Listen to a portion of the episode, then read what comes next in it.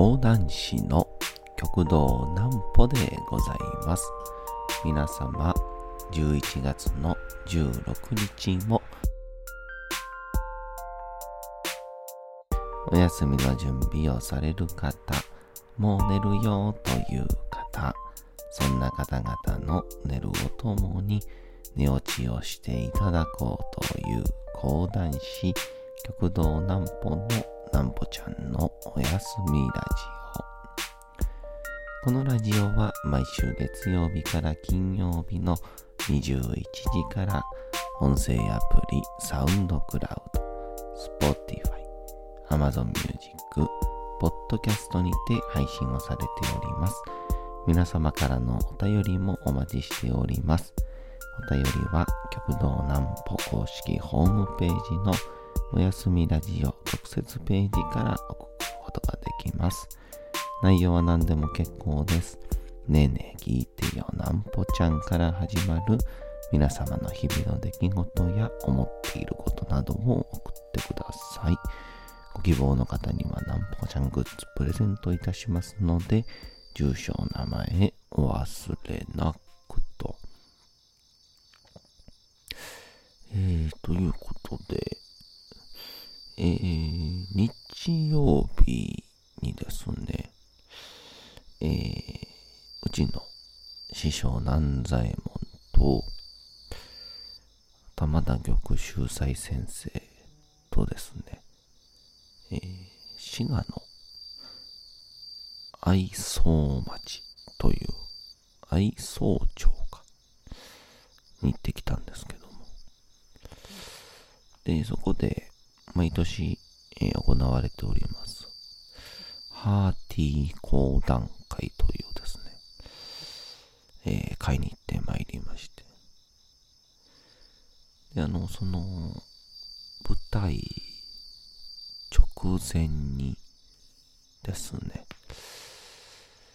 私、大きな、大きな、しくじりをしてしまいました。なんぽちゃんの明日は何の日？絶妙に、言葉が入りませんでしたね。大きなしくじりをしてしまったというね。また後ほどでございますが。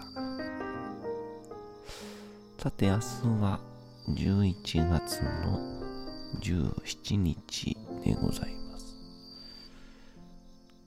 もう気づけば後半戦もスタートしてるような状況ですけど。言うて昨日もまた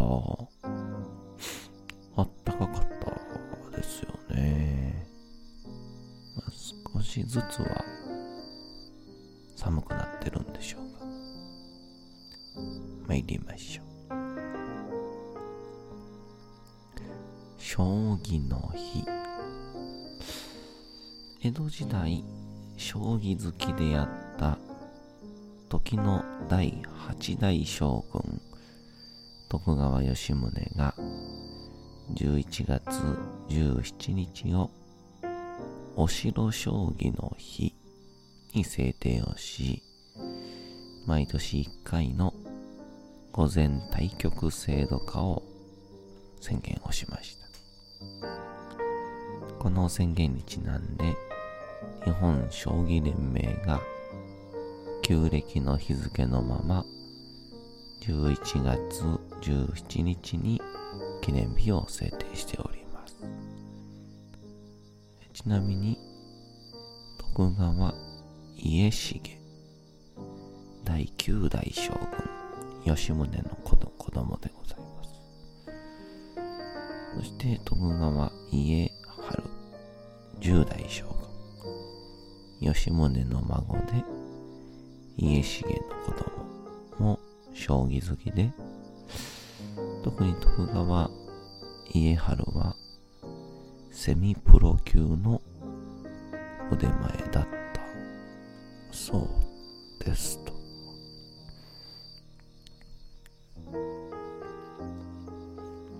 吉宗といえば、暴れん坊将軍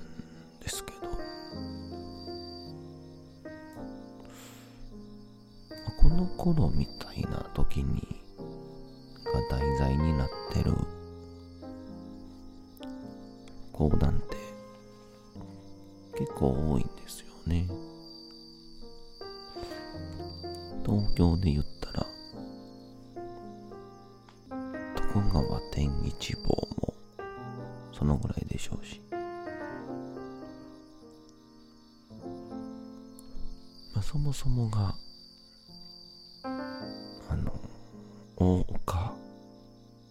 聖団大岡越前の神も活躍したんがこの時期ですから。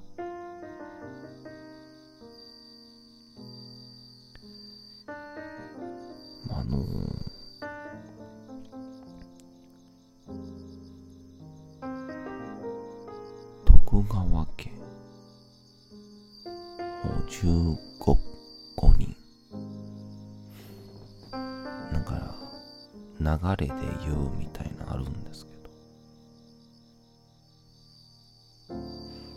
いまだに僕3代目までしか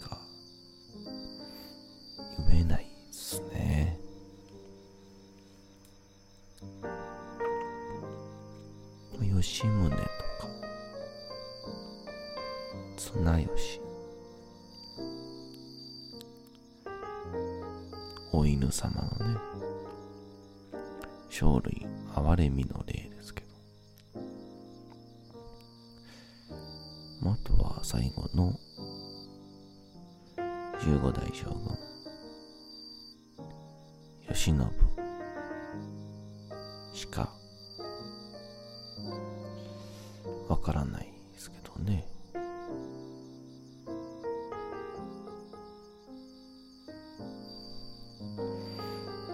まあそんなこんなで。パーティー講談会に行ってまいりまして。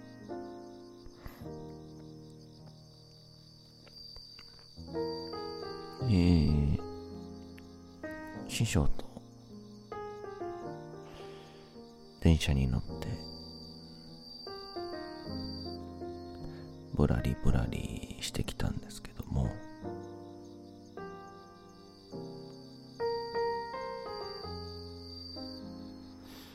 あのー、うちの師匠がですね本当にこれは。優しすぎるとは僕は思ってるんですけど。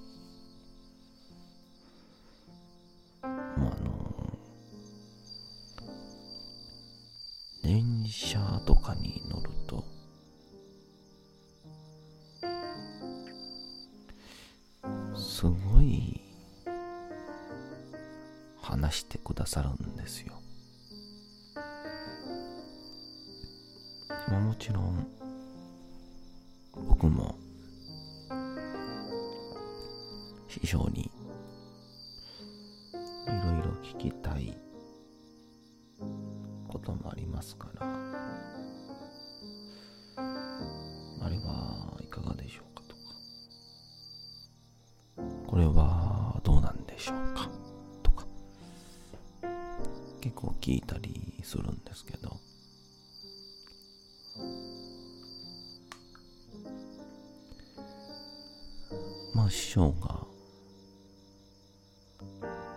的には。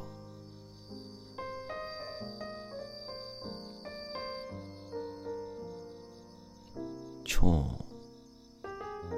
ウルトラロングトークっていう。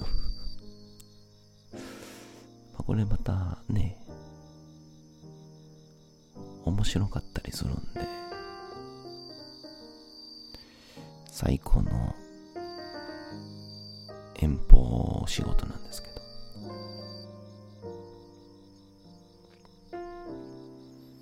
で、向こうに着きまして、で、今回ゲストとして、浪曲の天候圏満月先生来られてまして。でこの瀬満月先生がですね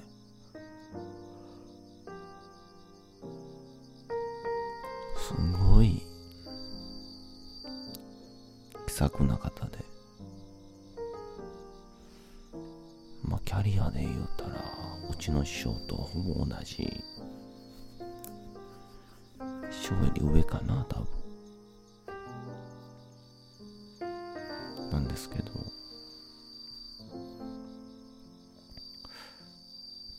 話しかけてくださいまして。でまあ僕なんて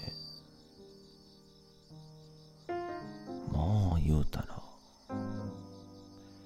箸にも棒にもかからないような立場なんですけどなんかお名刺くださったりとか。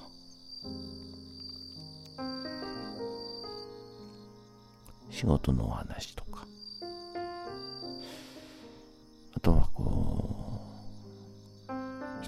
喋る時の引きつけるポイントであったりとかいろんなことを 教えていただきまして。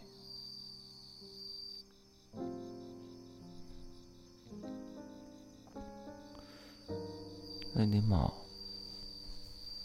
あいいよいいよ。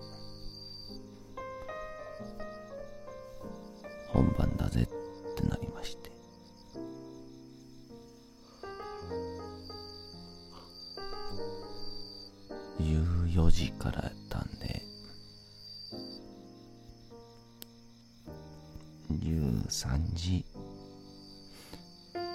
50分ぐらいに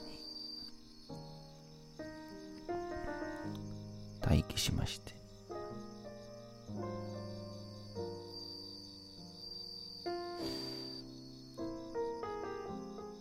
そしたら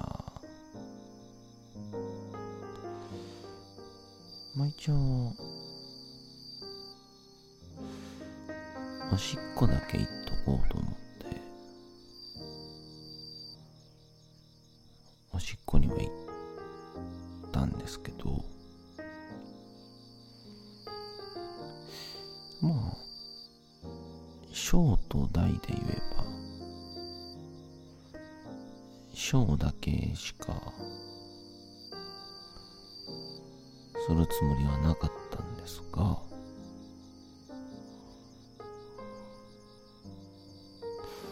なんか一瞬大もなっていうフラグが立ちまして、まあ、言うても時間は時間ですから早く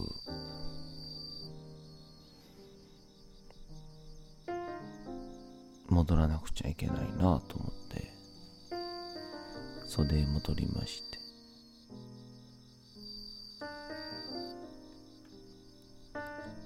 でまあいよいよ本番だ。っていう出番だ。っていう時にちょっとなんか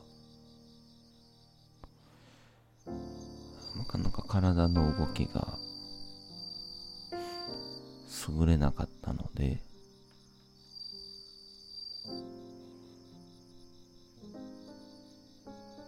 まあ、ストレッチだけと思って思いっきり前屈をやった時にほんの少しだけ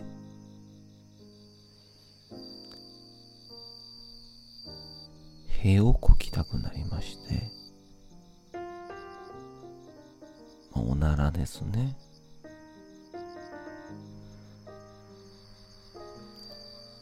でもまあ、大人になってから、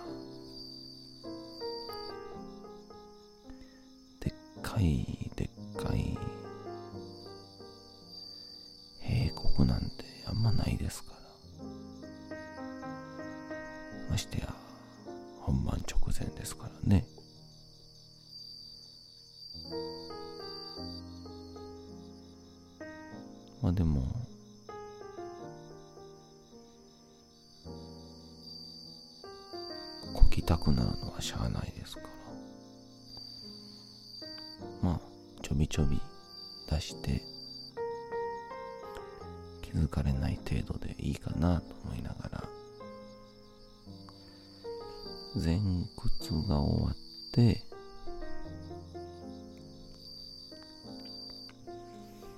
後ろにこう仰ぐように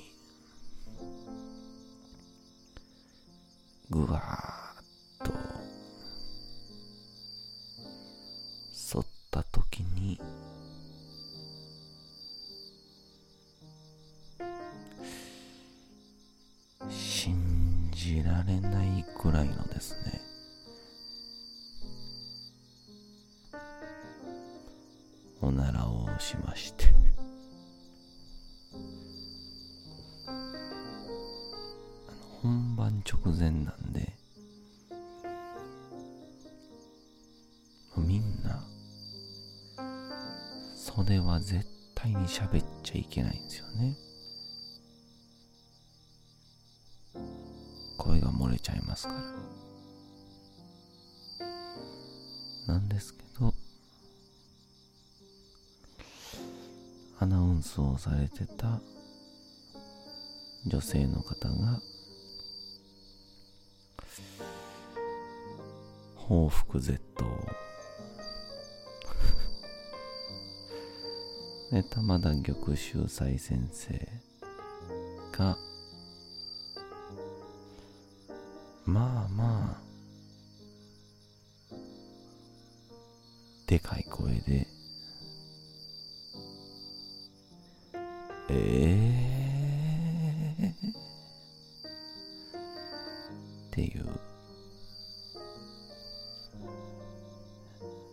でかいクエスチョン。とびっくりマークを提示してくれました。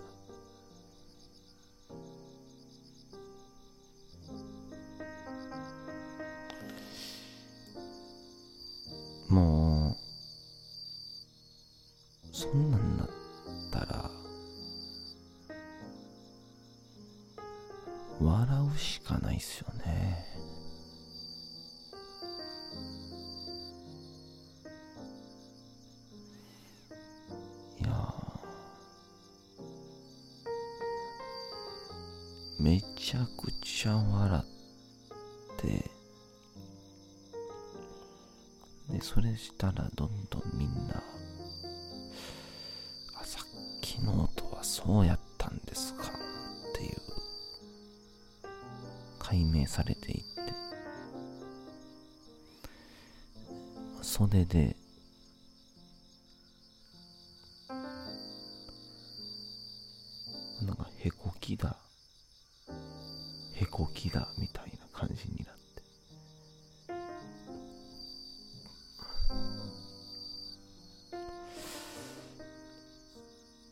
まそのまま僕はさっそうとへの勢いを借りて舞台に出て行ったんですがまああれですね。出来がようございました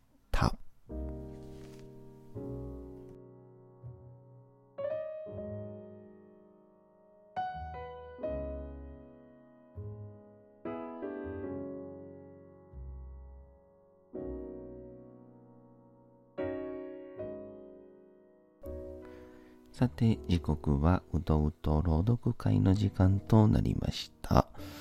皆様、小さい頃眠れなかった時に、お父さん、お母さん、おじいちゃん、おばあちゃん、お世話になっている方に本を読んでもらった思いではないでしょうか。なかなか眠れないという方のお力に寝落ちをしていただければと、毎日様々な物語、小説をお届けしております。本日、本日もお読みしますのは、チャップリン自伝、若き日々でございます。まあ、いよいよ役者人生が始まろうとしているシーンですけど、まあ、すぐには簡単にはいかないんでしょうか。どうぞどうぞ本日もお楽しみください。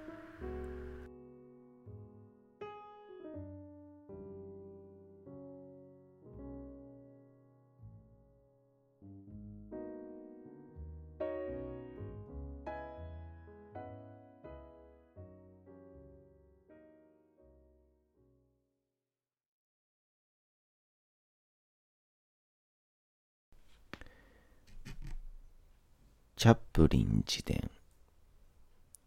若き日々。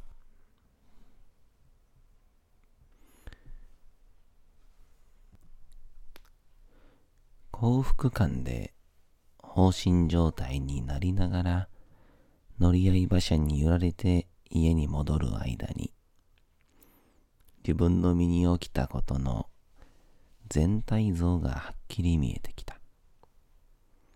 私は突然貧乏暮らしから抜け出して、ずっと憧れてきた夢の世界。母が大いに楽しみ、しょっちゅう話を聞かせてくれた世界。そこに足を踏み入れようとしていた。本当に俳優になるんだ。すべてはあまりにも突然、あまりにも不意にやってきた。抜き書きを何度もパラパラパラパラとめくってみる。新しい褐色の紙用紙がついたその台本は、それまで手にしたどんな書類よりも大事なものになった。乗り合い馬車に乗っている間に、私はとても重要な人生の敷居をまたいだことに気がついた。もう自分は、スラム街に住む無名の人間じゃない。今や演劇界の一員なのだ。私は泣きたくなった。起きたことを伝えたとき、シドニーの瞳にも涙が浮かんだ。彼はベッドの端に腰掛け、考え込むように窓の外を見て、首を振ったり、うなずいたりしていた。そして、重々しく言った。これは、僕らの人生の転換点だ。お母さんがここにいて、一緒に喜んでくれたらな考えてもごらんよと私は熱心に続けた。40週もの間、2ポンド10シリングがもらえるんだ。ハミルトンさんに、マネジメントは全部兄さんがやってるって伝えた。だから、私は勢い込んで言った。もっともらえるかもしれないよ。ともかく、今年は60ポンド、貯めることができるね。